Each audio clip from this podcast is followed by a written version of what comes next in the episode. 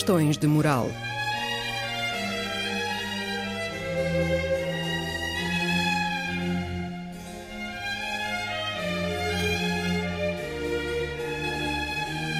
Escrito e apresentado por Joel Costa.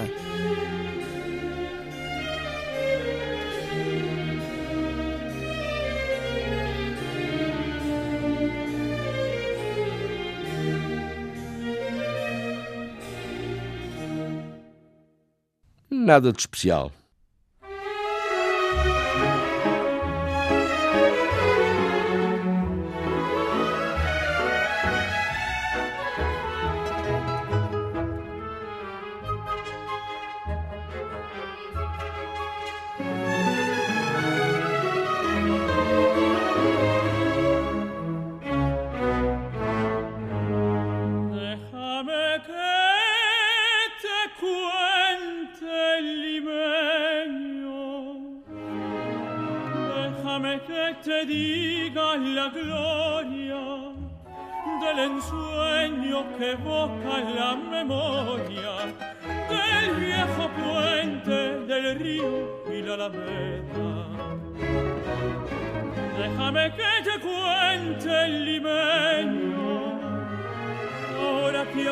Perfuma el recuerdo, ahora que aún se mece en un sueño, E finalmente chegou o futuro. jazmines en el pelo y rosas en la cara, airosa caminaba la flor de la canela, derramaba lisura y a su paso dejaba aromas de mistura que en el pecho llevaba. Del puente a la alameda, menudo pie la lleva por la vereda que se estremece al ritmo de su cadera. Recogía la risa de la brisa del río y al viento. Chegou o futuro, chegou, nada de especial. As agências de rating são, foram, têm sido os anjos anunciadores da boa nova do futuro.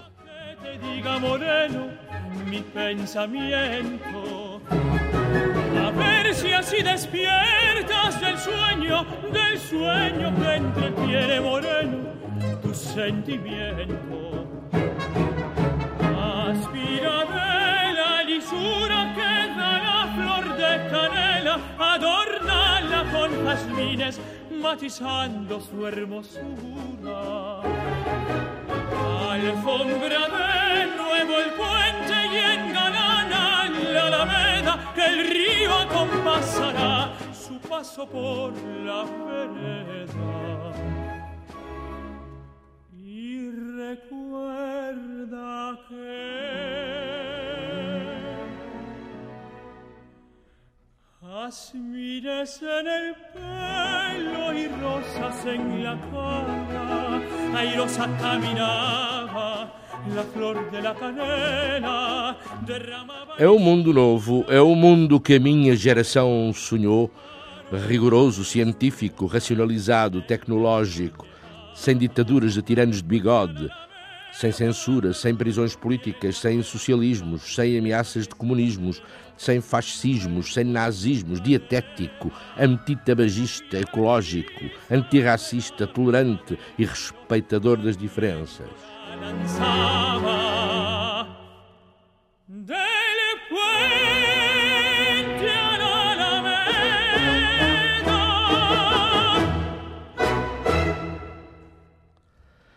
Chegou o futuro, chegou o futuro. Estamos num mundo novo que encheu as nossas esperanças. Admirável esse mundo, talvez, mas pode precisar ainda de alguns retoques, alguns aperfeiçoamentos. Pelo menos no mundo do trabalho, os chineses estão a tratar disso.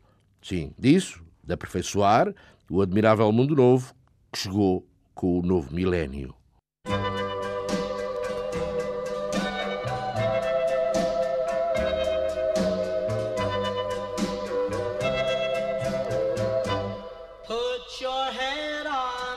show.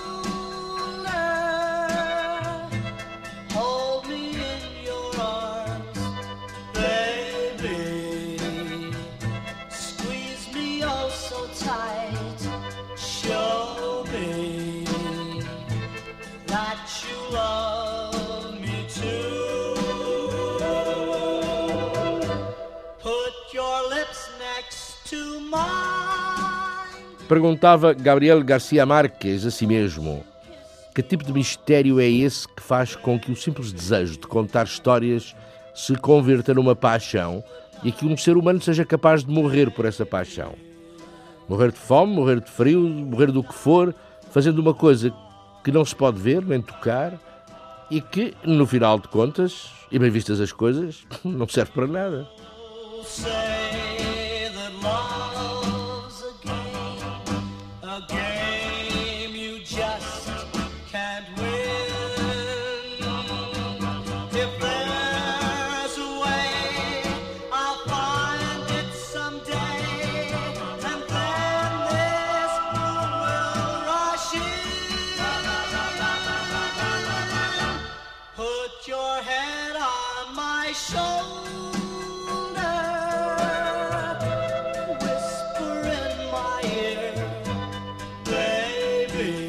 Não sei se sabem que o velho Freud encarou a homossexualidade, a psicose, a hipocondria como sintomas de narcisismo secundário, quando a libido se orienta para o si próprio e não para qualquer outro objeto. Este tipo narcísico passa despercebido ou desapercebido a muitos narcísicos empedernidos que gostam de chamar narcisistas aos que lhes estão perto.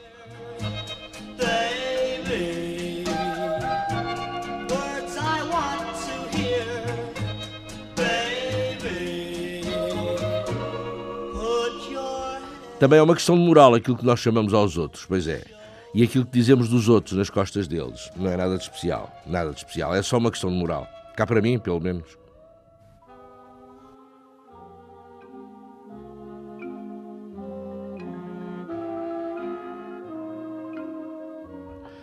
Assim como, sem ser nada de especial, é bom saber que os caracteres paranoides embora em graus normais, toleráveis, procuram afirmação na atividade política, porque aí se podem opor às ameaças que sentem pendentes sobre si, sobre os seus e às forças maléficas que por aí circulam.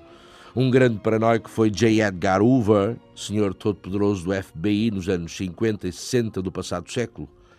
E outro paranoico de alto lá com ele foi um fulano dado a práticas aparentemente opostas às de Hoover, que estava do lado, do lado da lei, digamos assim, o Hoover. O outro, quer mencionar, paranoide, pôs-se do lado de lá, do lado de fora da lei. Charles Manson, o hippie da Califórnia, que numa noite matou uma data deles e que, como também outros paranoides com quem nos cruzamos na vida sem sabermos, matara convencido que o estavam a querer matar a ele.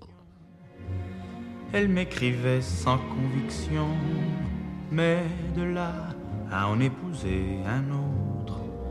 Non, je pensais qu'elle m'en voulait, mais de quoi?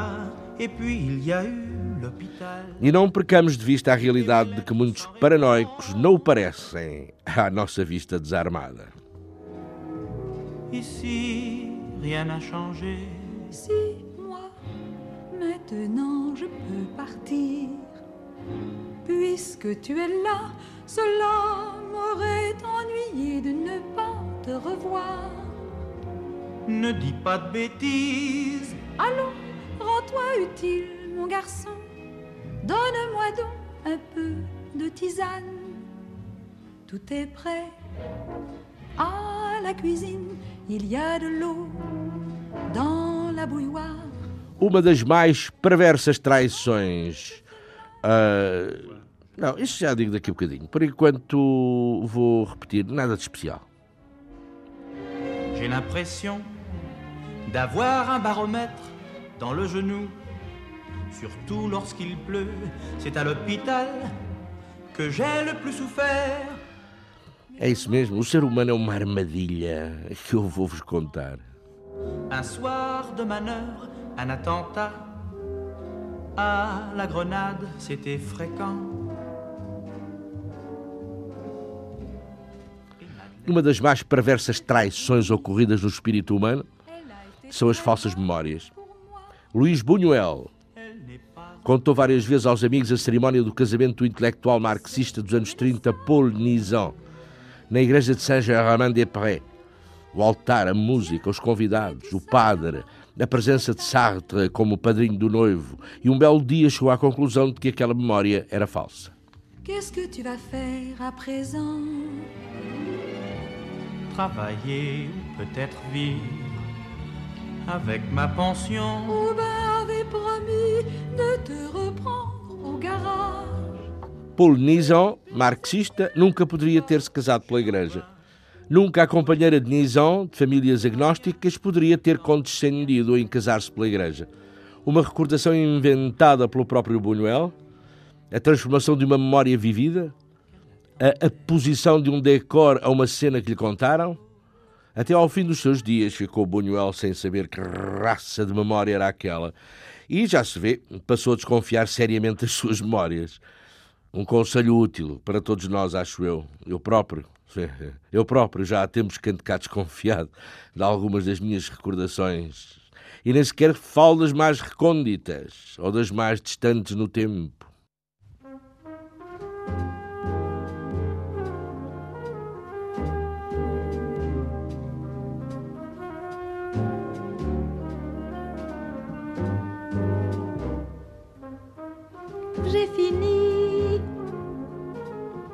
Très beau, tu trouves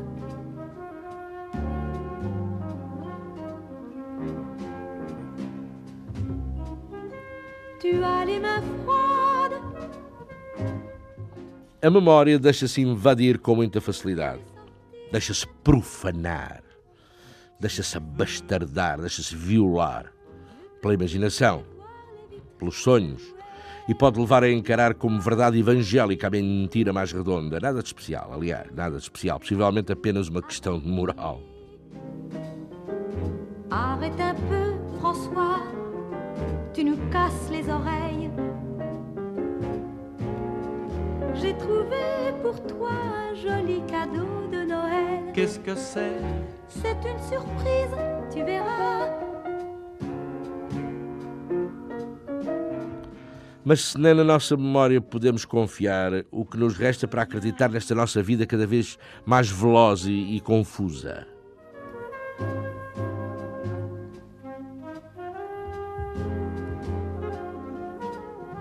François, viens mettre ton manteau.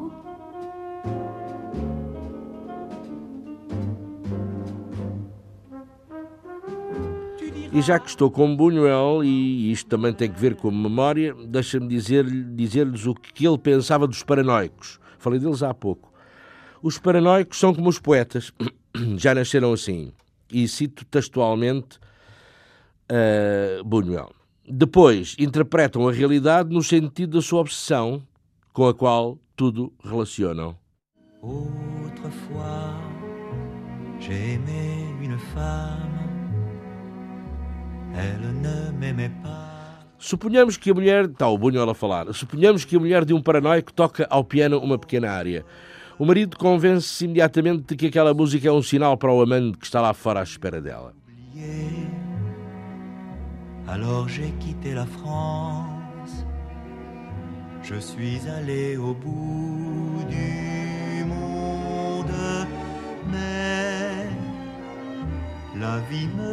E, e agora digo eu, não me venham dizer que nunca se cruzaram no vosso caminho de vida com uma pessoa assim. Não, claro, não é nada de especial, mas acontece. Essas pessoas existem. Ah, isso existem. Dès que j'ai vu Geneviève, j'ai su que je l'attendais. Depuis cette rencontre, ma vie a pris un autre sens. À tout instant, c'est elle que je vois. Je ne vis que pour elle. Je ne pense plus qu'à elle. J'ai voulu vous parler franchement. Gosto da solidão, desde que um amigo venha falar comigo de tempos a tempos, disse ainda Luís Buñuel.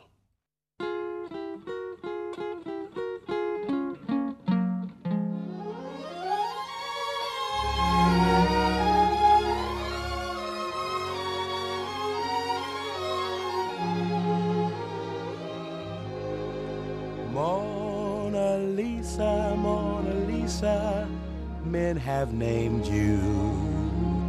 You're so like the lady with a mystic smile. Is it only cause you're lonely they have blamed you? Como se sabe, Hermann Göring, o hierarca nazi, engoliu o cianeto logo após as sentenças de Nuremberg que o condenaram à forca. Foi um ato que surpreendeu muita gente, porque pensavam os gordos não eram muito inclinados a essa coisa do suicídio. Ou só pensariam nisso se, por qualquer razão, se vissem emagrecer de um momento para o outro sem terem feito a mínima dieta.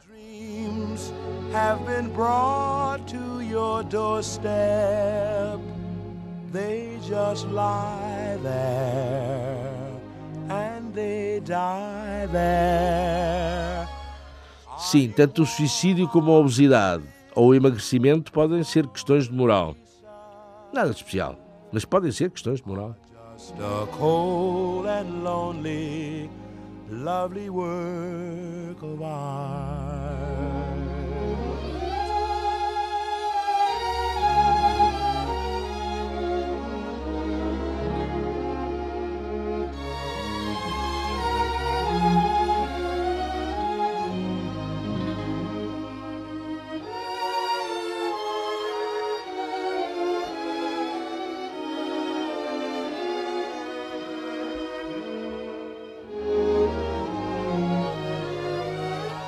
Protágoras, não Pitágoras, Protágoras, o sofista, resguardava-se no agnosticismo para produzir a afirmação de ser o homem a medida de todas as coisas, e já que os deuses não se deixavam afirmar. Protágoras recusava de certo modo Platão. Não era o Deus a medida das coisas e ao absoluto platónico contrapunha ele o radical humanismo. Outros tempos, minhas senhoras e meus senhores, outros tempos, porque hoje tudo isso prescreveu e são os mercados financeiros a medida de todas as coisas. É o novo mundo. A medida de todas as coisas, os mercados financeiros e talvez de todos os homens e do homem. Nada de especial. just a cold and lonely, lovely work of art. Mona Lisa, Mona Lisa.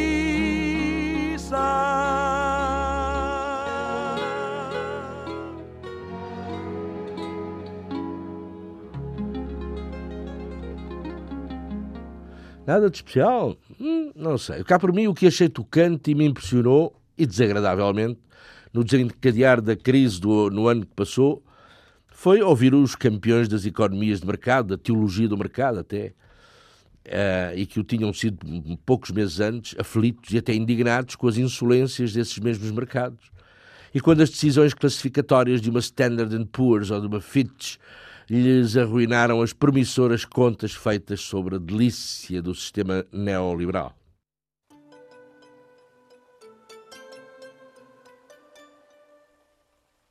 Eu sou a chuva que lança areia do Sara sobre os automóveis de Roma. Sou a sereia que dança destemida e ara, água e folha da Amazônia. Sou a sombra da voz da matriarca da Roma Negra. Você não me pega, você nem chega a me ver. Meu som te cega,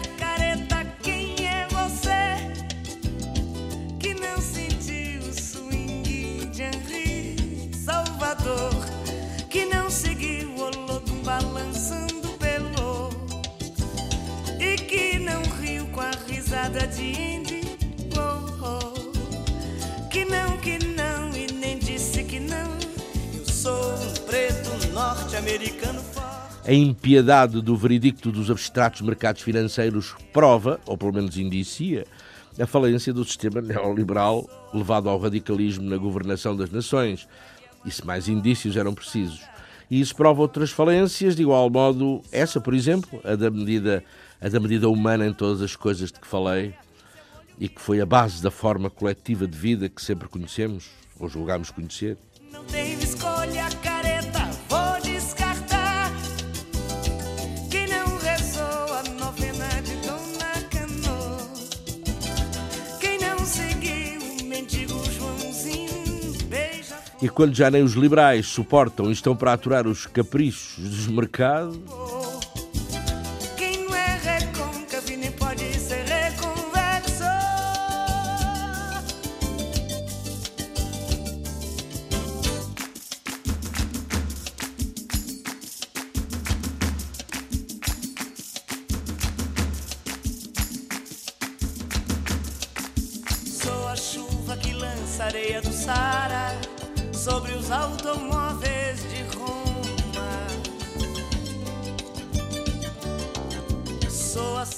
Outra ocasional questão de moral que se nos apresenta ao longo da vida é a nossa aparência. Nada de especial, mas por vezes questão de moral.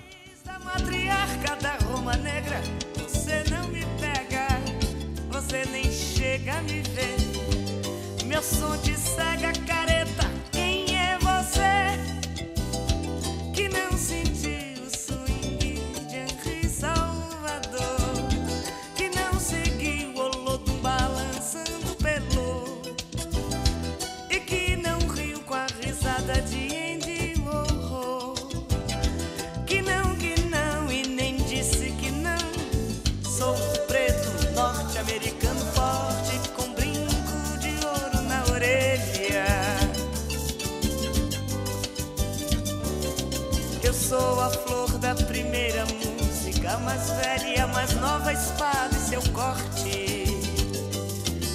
Sou. Isso, há quem pense que a elegância, a aparente elegância, releva essencialmente uma questão de mais ou menos dinheiro. Mas parece que na sua essência não tem muito a ver com dinheiro. Como digo, pode ser mais uma questão de moral. Elegância e ou estilo. Para a pensadora especializada, Coco Chanel, as duas coisas coincidem. Quem tinha estilo era por força uma pessoa elegante. beija-flor. Quem não amou elegância sutil de bobo. Quem não é recôncavo e nem pode ser reconvexo.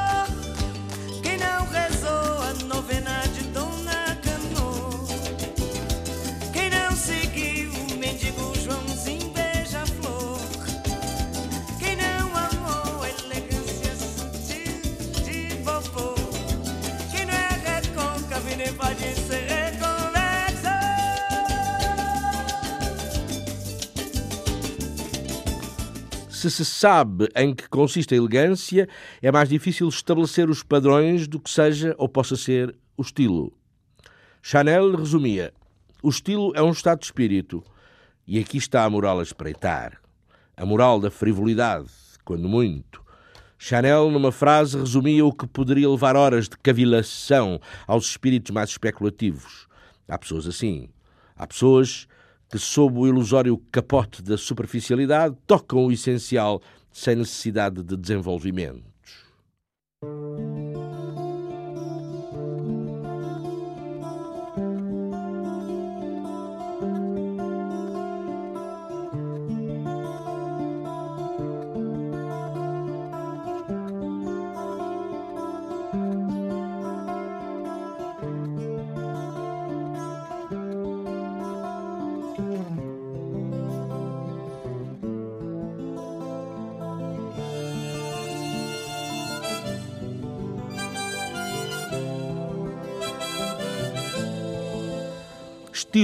Seria uma forma de exprimir aquilo que a razão não conseguiria exprimir, capazmente.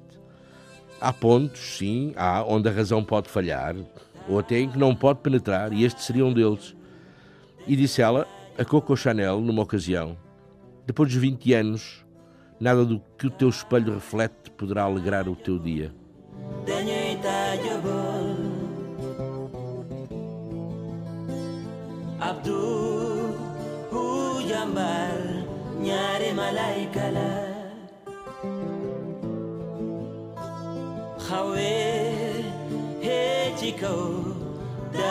Sëru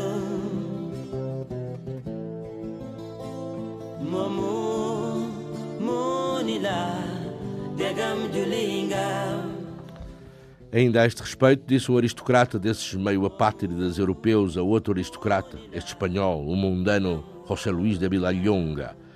Eu sou elegante porque tive bons alfaiates quando vivia em Viena e porque a minha mãe me ensinou a mexer como deve ser o meu esqueleto e me recomendou que me apresentasse sempre com ar despreocupado.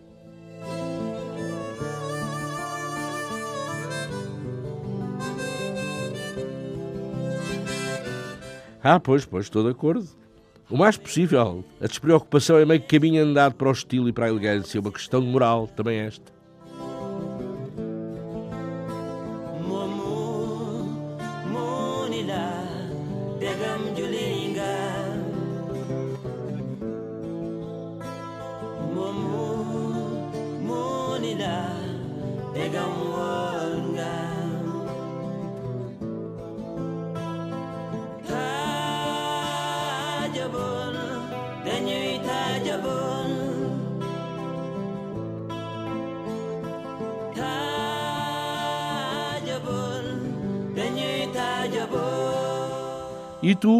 Dizia o outro ao espanhol, és elegante porque pertences a uma raça pictórica.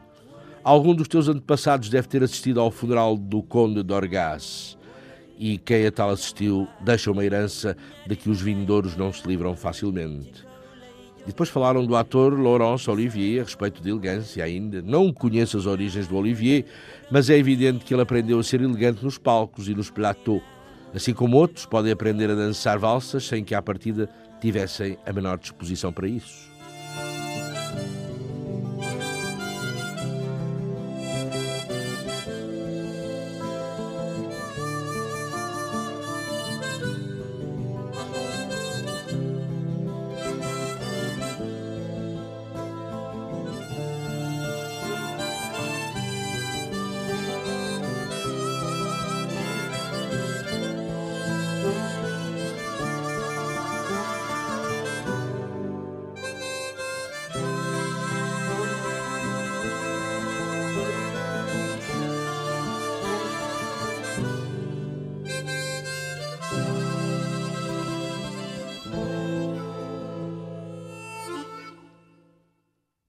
O ódio é o amor que se extinguiu, disse Malraux em resposta ao fulano que lhe dissera poder viver rodeado de pessoas que odiava, mas não podendo viver entre pessoas que desprezava.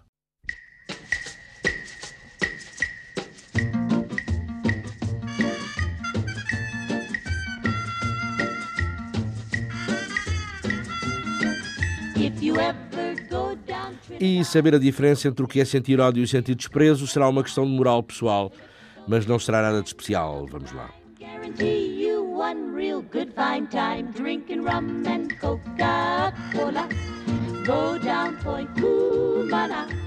Oh.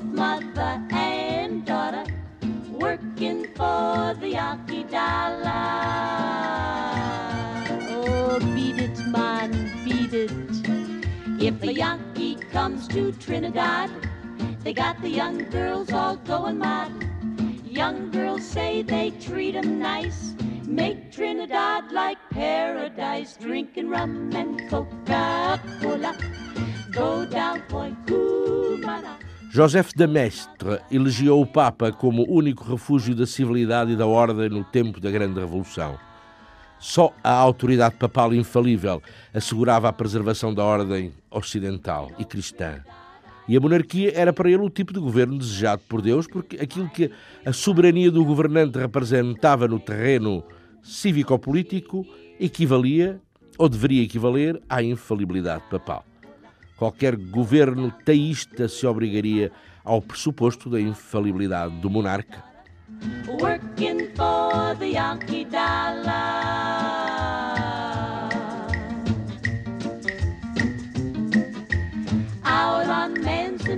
Beach, GI romance with Native Peach. All night long. Lamennais, por seu turno, lá entendia que sem Papa não havia Igreja, sem Igreja não havia cristianismo e sem cristianismo nunca poderia haver sociedade. Nada de especial. Cumana, both mother and daughter, working for the Yankee dollar. It's a fact, man, E por falar nisto, um pequeno diálogo. Odeias-me, mas somos aparentados. Foi à minha imagem que te criei. Um rei é um deus sobre a terra. Nobre e sinistro como um deus. Sinistro vós? Olha para mim. Ambos fazemos reinar a ordem. Tu em Argos e eu no mundo. O mesmo segredo nos pesa no coração. Eu não tenho segredos? Tens. O mesmo que eu. O doloroso segredo dos deuses e dos reis. Que segredo é esse? Que os homens são livres. Tu sabes-lo. Eles é que não. É verdade. Se o soubessem, deitariam fogo ao meu palácio. Há 15 anos que represento esta comédia para lhes esconder o, o seu próprio poder.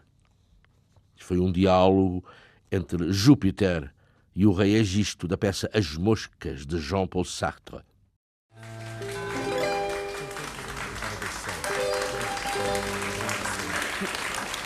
Muito obrigada.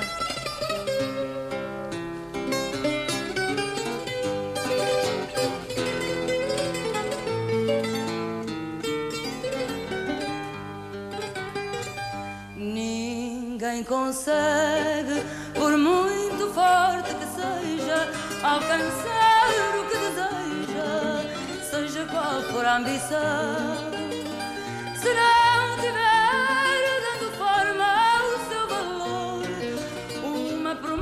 Promessa de amor que alimenta uma ilusão.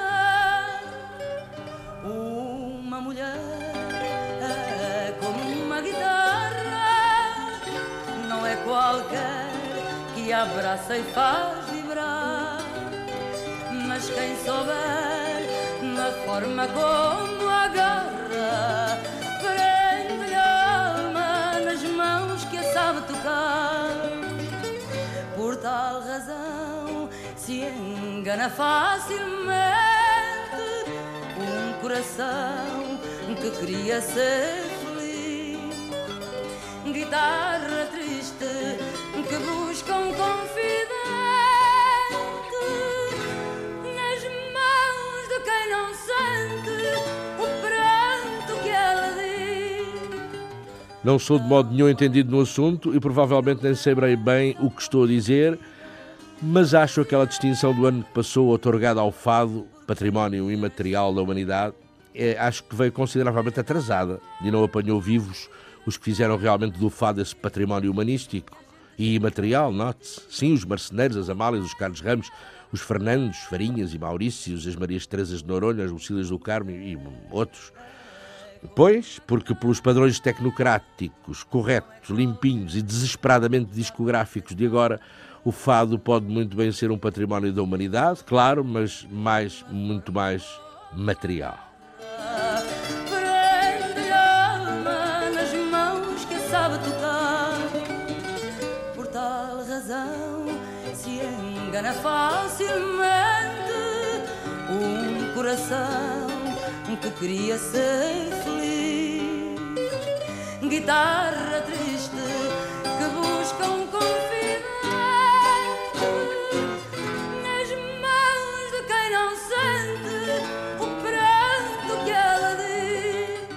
Chorar mágoas passadas e de todo terminadas é caminho seguro para vê-las renovadas.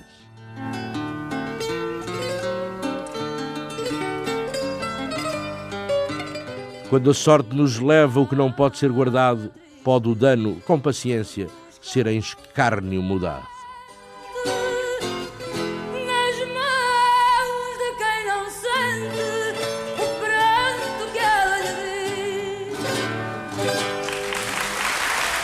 Quando o roubado sorri, rouba algo ao ladrão, mas rouba-se a si mesmo quem sofre sem galardão.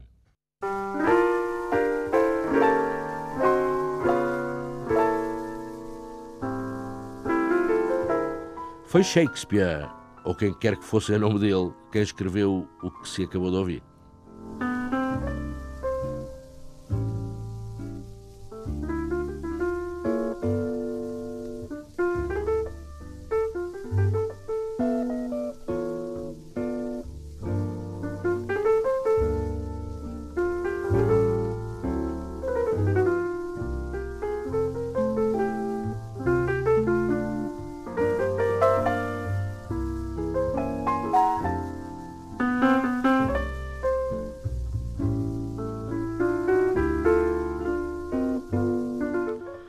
Teórico do expressionismo postulava uma questão moral nos jogos de luz do cinema alemão da época.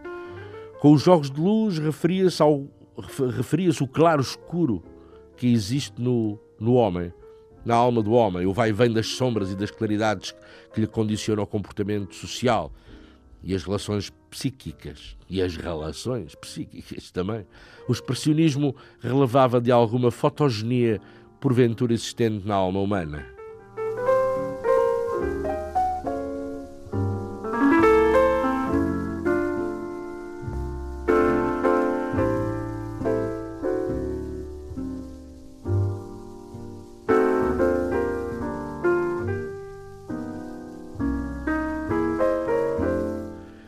Têm a ver com o que eu acabei de dizer, estas palavras do poeta fantástico alemão E.T.A. Hoffmann.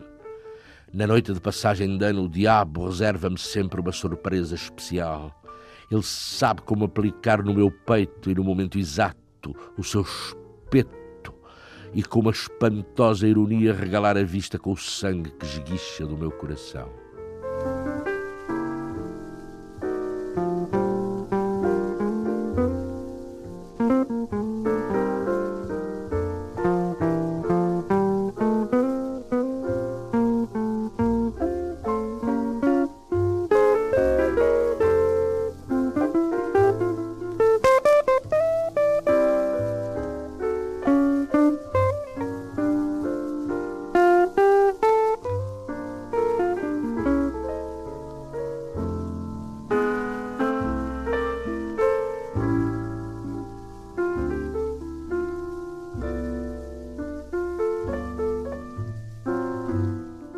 Em 1981, Ronald Reagan disse ao seu diretor de CIA, William Casey, católico praticante, para ir a Roma e assegurar ao Papa João Paulo II que ele seria informado sobre as linhas de ação da política externa dos Estados Unidos.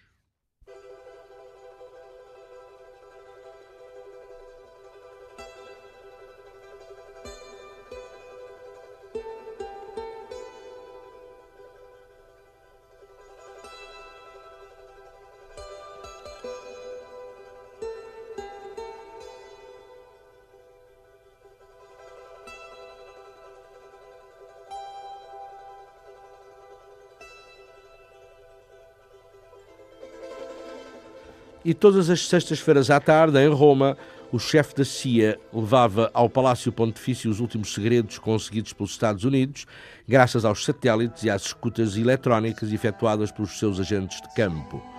A diplomacia papal passou assim a estar envolvida até aos parcos cabelos nos acontecimentos internacionais. E por estas e por outras, no dia 13 de maio de 1981, em plena Praça de São Pedro, a vida de Sua Santidade esteve por um fio.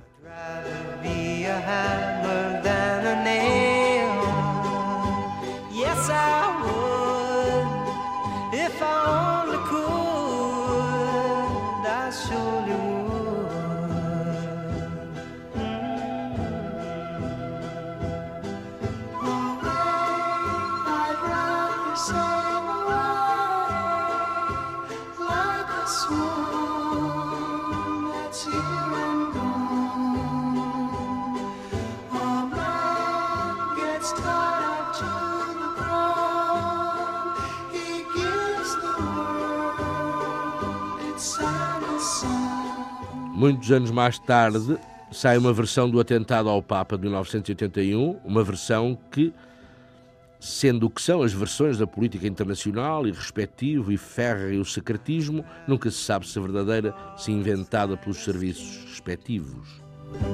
Yes, I would. If I could, I surely would. I'd rather feel a conspiração contra o Papa João Paulo II tinha sido obra de Teherão e tivera a aprovação do Ayatollah Khomeini. Essa era, seria, a primeira bola a sair do saco de uma jihad contra o Ocidente e seus decadentes valores aprovados e inspirados pela Igreja Católica e pelo seu chefe máximo. O provável assassino, segundo as previsões de Teherão, era para ser visto como um fanático solitário.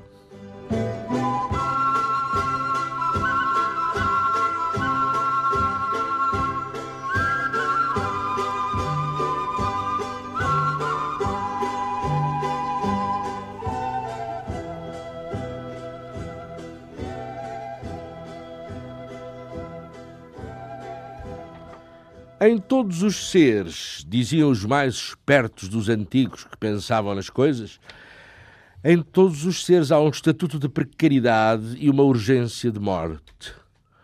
O indivíduo, sim, sim, na sua inconsistência ontológica, esse indivíduo, por essência, é um ser para a morte. Daqui advém o patético que reveste o nosso destino individual, quando o mais certo das expectativas que temos é uma promessa de dissolução sem ver o sol a não ser pelo espaço de uma manhã.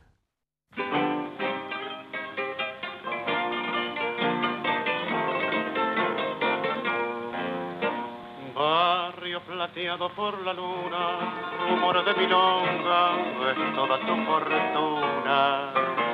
Hay un cuello que rezonga en la cortada mitonga, mientras que una pebeta linda como una flor, espera coqueta bajo la quieta luz. A vida é a véspera de um dia e a duração da existência é uma só jornada.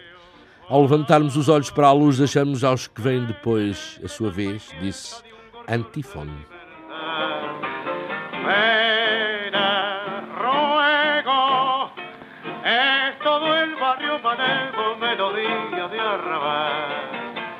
Viejo barrio, perdona si al evocarte se me pianta un lagrimón.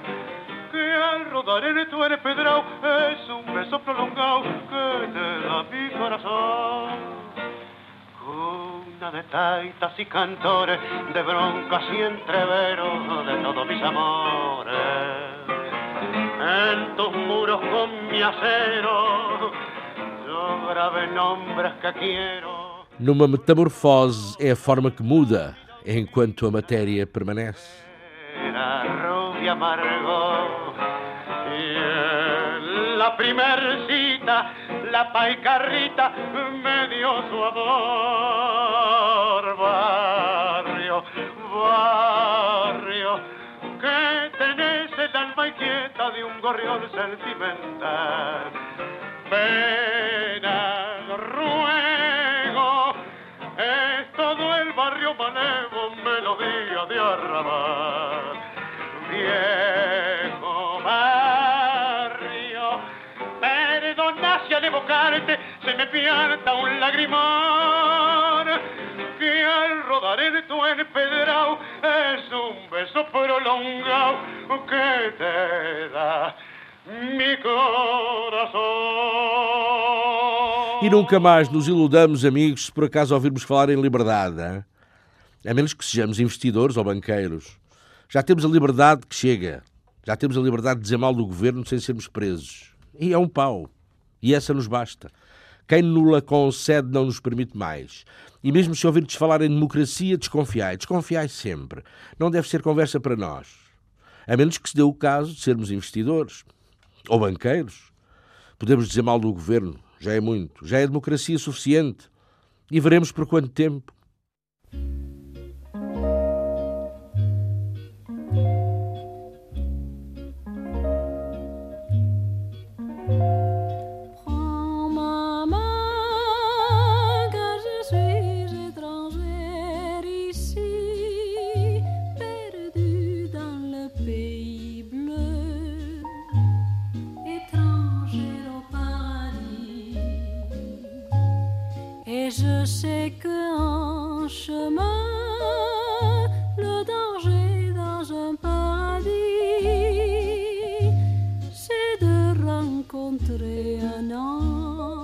Por falar em, em envelhecimento, no dia em que fez 50 anos, o célebre Sacha Guitry pensou que tinha um ano a mais e um, e um ano a menos. Não me parece nada comigo próprio de quando tinha 30 anos.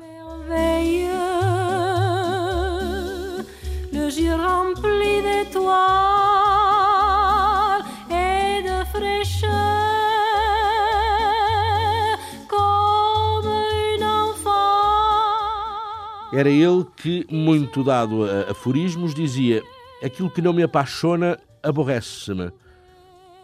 Ou que ser rico não é ter dinheiro, é gastá-lo. Ne laisse surtout pas ma main au mélange qui me conduit. Déjà je me sens bien moins. Ou ainda, há pessoas com quem se pode contar e que são, em geral, pessoas que não nos fazem falta nenhuma.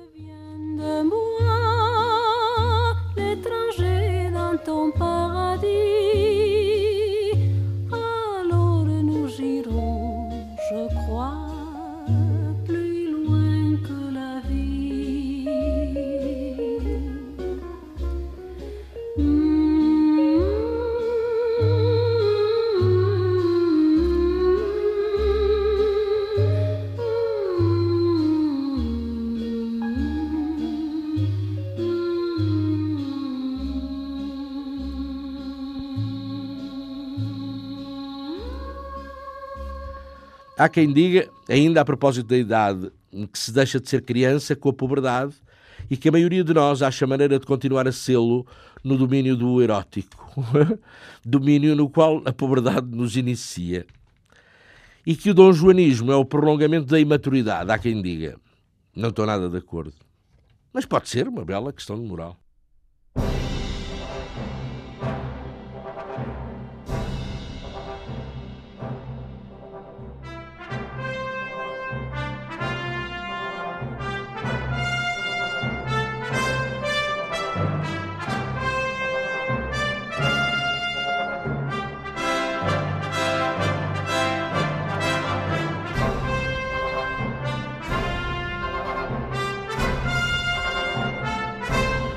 Por outro lado, o inglês Martin Amis afiança que a crise da meia-idade impõe ao indivíduo estupidez e indignidade.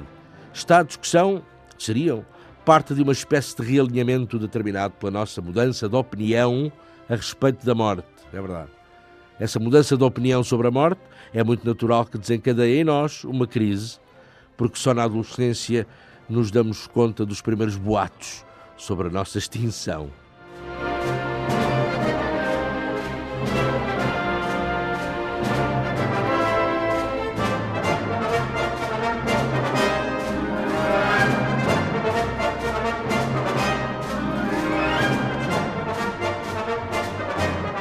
Certa altura da história, o, proletário, o proletariado revolucionário anunciava a iminência, por seu intermédio, da dissolução da ordem existente. E assim porque o próprio proletariado era, em si mesmo, constitucionalmente, a efetiva dissolução da ordem existente.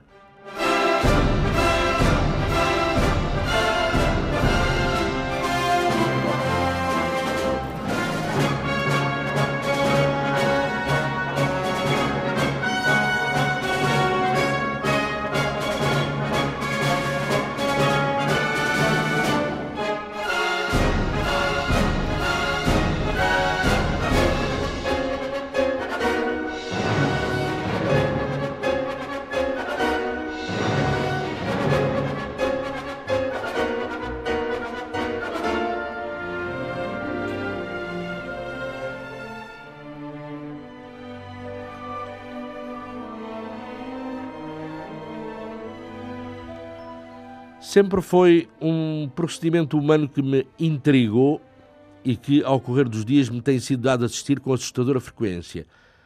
A sabotagem dos próprios desígnios, dos próprios sonhos, do próprio sucesso pessoal, profissional ou até amoroso. A sabotagem que cada um faz disso tudo. Nada de novo, nada de especial, mas.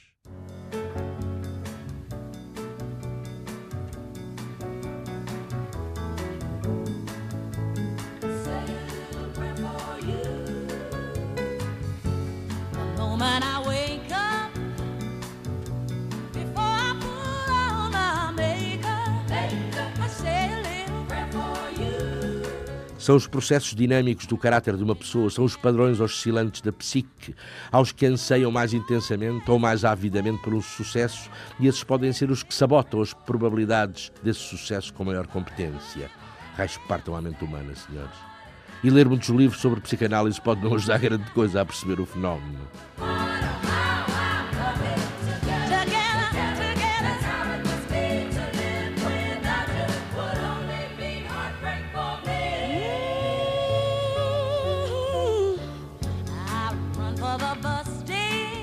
Os maníacos. Os maníacos são parecidos com os depressivos. O homem sexualmente promíscuo pode parecer-se mais com aquele outro que, pelo celibato, resolveu os seus problemas sexuais do que com aquele para quem a sexualidade é uma fonte de angústias. Ironias, absurdos. Vulnerabilidades, nada de especial, questões de moral, muitas vezes.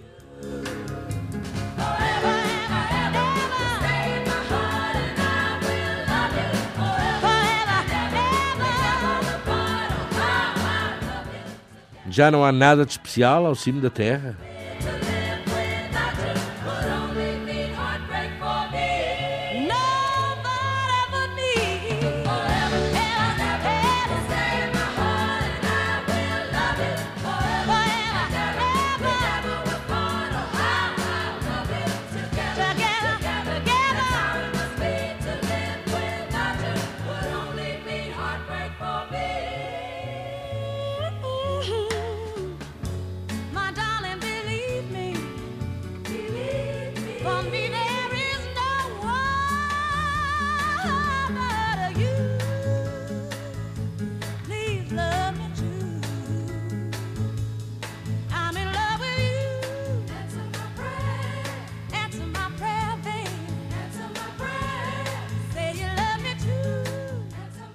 Exército vitorioso vence primeiro e só depois é que procura o combate. O exército derrotado combate primeiro e depois é que procura a vitória. Estas palavras são do teórico chinês da guerra Sun Tzu.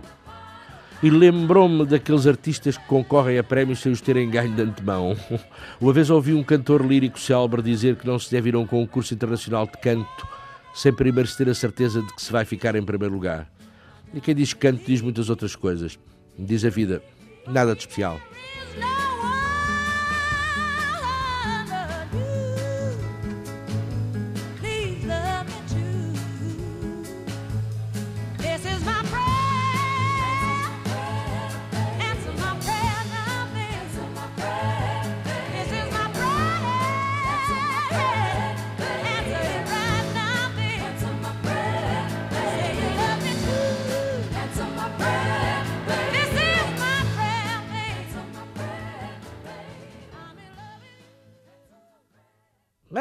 Que é que vocês querem mais? Ana Almeida Dias e Cristina do Carmo, não há nada de especial.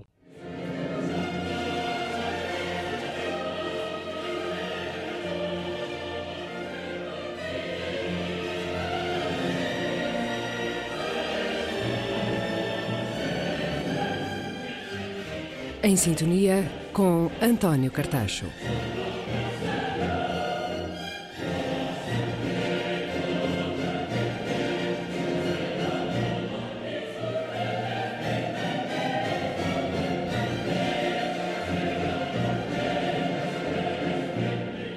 Histórias de música e outras num diálogo de sons. Melodias para sempre.